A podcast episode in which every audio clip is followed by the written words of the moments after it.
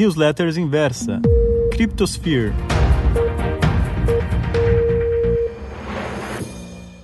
Olá! Se há algum tempo alguém dissesse tudo que iríamos passar nesse ano, certamente seria taxado de louco. E, de fato, se olharmos para tudo que está acontecendo, desde uma guerra ideológica pela vacina até a fila de jatinos em Trancoso às vésperas do Natal, parece mesmo que estamos vivendo numa realidade paralela.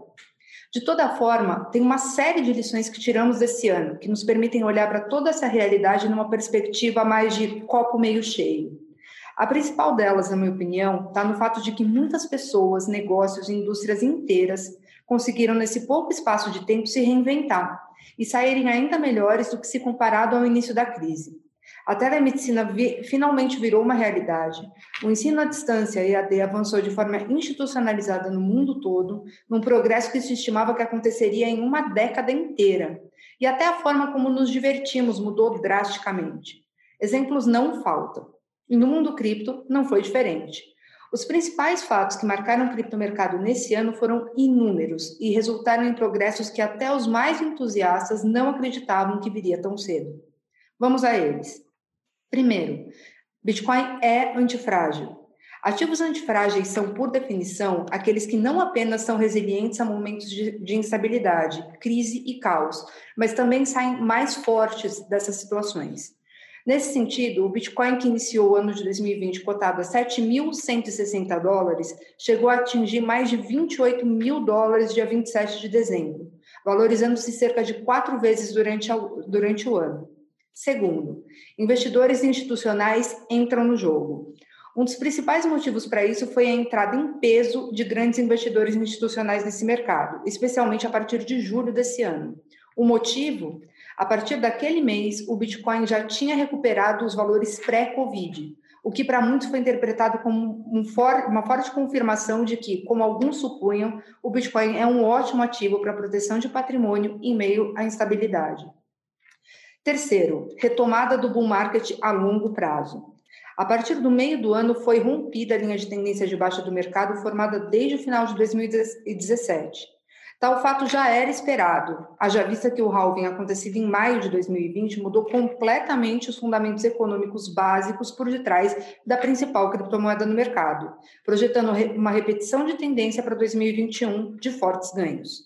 Quarto, regulação mais assertiva.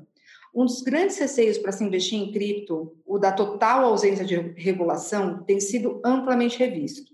Ao longo dos últimos anos, a necessidade de corretoras seguirem as normas de KYC, ou Conheça Seu Cliente, e AML, anti-lavagem de dinheiro, se tornaram regra no mercado. Processos e punições àqueles ofertando publicamente valores imobiliários disfarçados de cripto não faltaram, e o ano se encerra com o maior processo nesse sentido instaurado pela SEC, a Comissão de Valores dos Estados Unidos alguns dias, dessa vez, contra a Ripple Labs, responsável pela quarta maior moeda digital do mercado. Iniciativas como essa põem fim às narrativas de que o criptomercado é uma terra de ninguém, como muitos acreditavam até pouco tempo atrás. Quinto, Ethereum 2.0.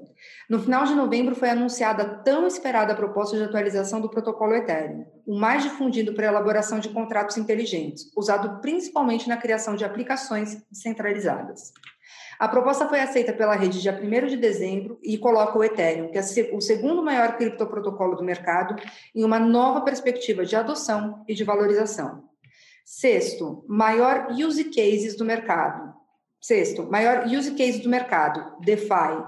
Enquanto muitos ainda se perguntam para que servem as aplicações descentralizadas, o ano foi marcado pela ascensão de iniciativas de modelos de negócios financeiros inteiros sem a necessidade de intermediários, operadas por contratos inteligentes, as chamadas Decentralized Finance ou DeFi.